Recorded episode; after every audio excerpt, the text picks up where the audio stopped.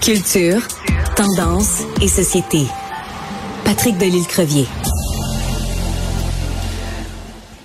Patrick, c'est une journée très triste aujourd'hui, une journée de, recueillement parce que les gens qui euh, ont aimé Michel Côté euh, au théâtre, à la télévision, au cinéma ont l'occasion d'aller se recueillir pour lui faire un dernier au revoir. Et toi, tu t'es rendu sur place? Patrick? Avant l'ouverture des portes euh, aux gens, donc j'ai pu euh, rendre moi-même euh, hommage à Michel Côté et à sa famille. Et donc, ce qu'il faut dire ce matin, c'est que Maxime Leflayel, le comédien, qui est le fils, un des deux fils de Michel Côté, c'est lui qui a été le porte-parole de la famille et qui s'est adressé aux médias. Et je lève mon chapeau à, Maxime, qui a fait ça de façon grandiose.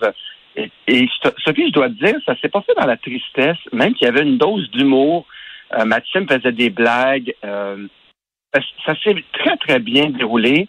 Et euh, il est de confidence. Je te cache pas que on a pu savoir un peu qu'est-ce qui s'était passé, comment s'était déroulé les derniers mois. On a su que Michel Côté avait 35% des chances de s'en sortir. Oui. Donc, la famille misait beaucoup là-dessus. ça allait bien, mais à un moment donné, ça a commencé à aller un peu plus mal. Voilà d'abord et avant tout, Sophie, ce que lui avait à dire sur l'état de santé de son père.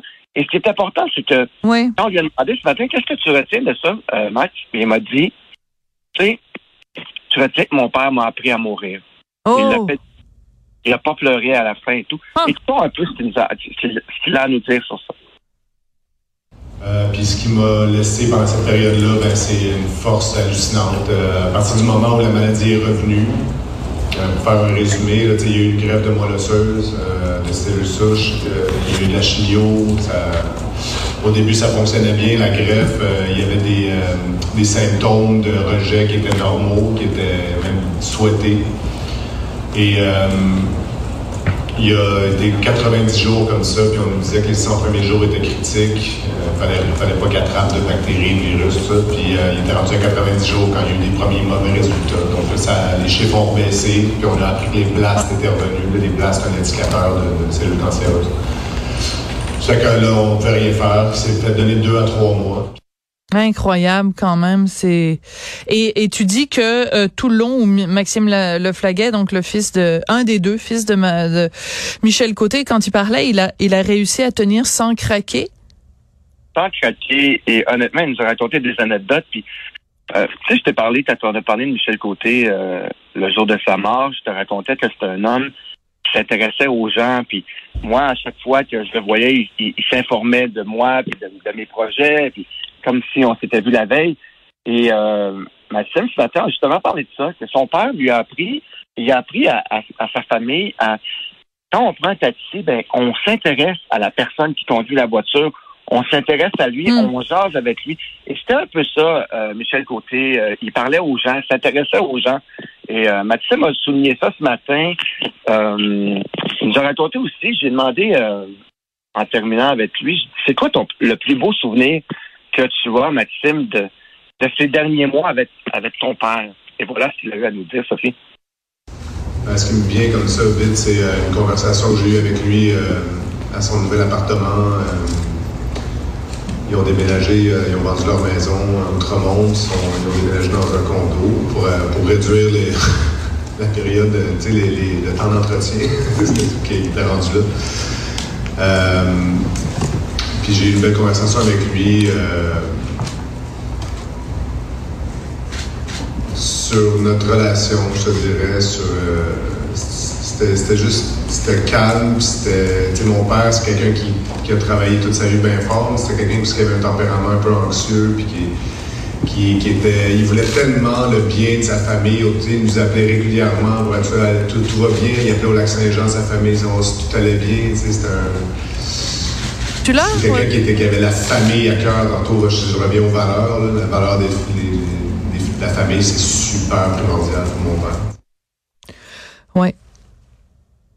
Excuse-moi, Patrick. Oui, excuse-moi, j'ai été interrompu euh, par une, une grosse nouvelle qui vient de sortir concernant euh, Radio-Canada. Excuse-moi, donc euh, je j'ai manqué d'attention quelques instants et je m'en excuse.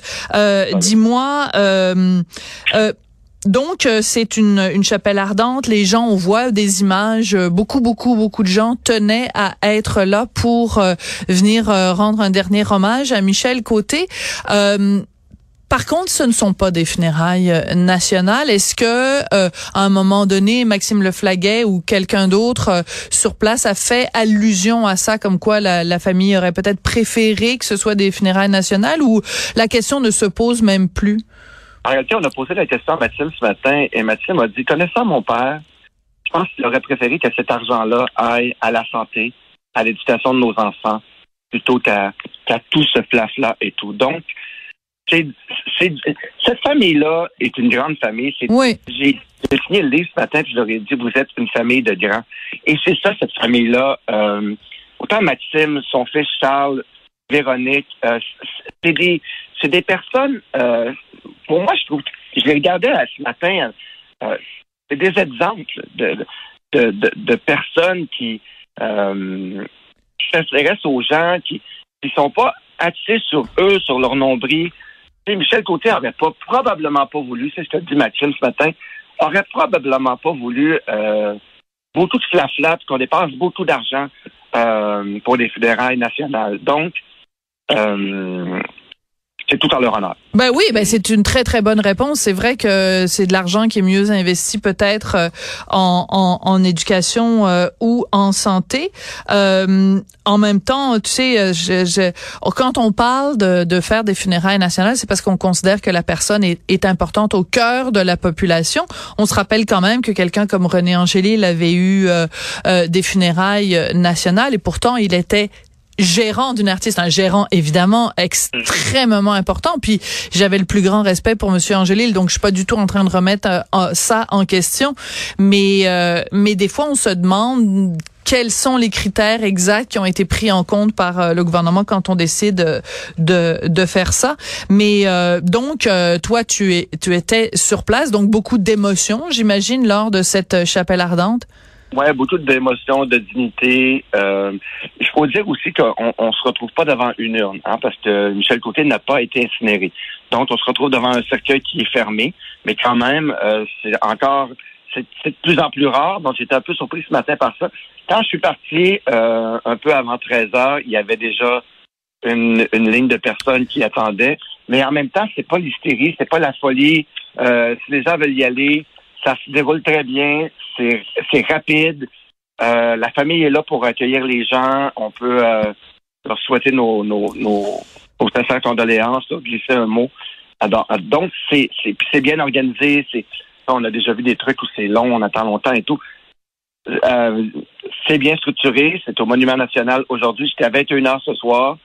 Et donc, c'est une belle façon de rendre.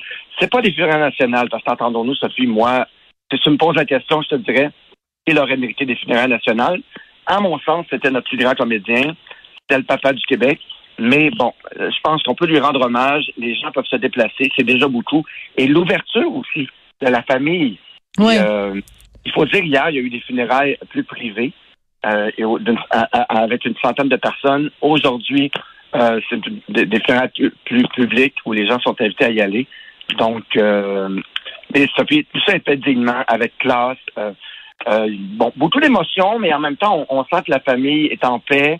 Euh, je pense que Michel Côté savait qu'il s'en allait. on m'a expliqué ce matin qu'il avait pris du temps avec chacun des membres de sa famille, avec ses petits-enfants. Il a même pris le temps de, de, de, vouloir inculquer certaines valeurs familiales avant de partir à, à ses, à ses petits. Donc, c'est très touchant tout ça. Mais c'est fait, euh, c'est fait de façon grandiose et euh, avec beaucoup d'élégance et, euh, et avec le chic et le. Hmm. À l'image à, l'image de, de, de, Michel Côté et de et de sa carrière. Donc, euh, ben écoute, c'est euh, vraiment un papa pas comme les autres, comme a dit euh, Maxime Leflaguet, puis on peut dire un, un, Québécois pas comme les autres et un comédien, acteur pas comme les autres non plus.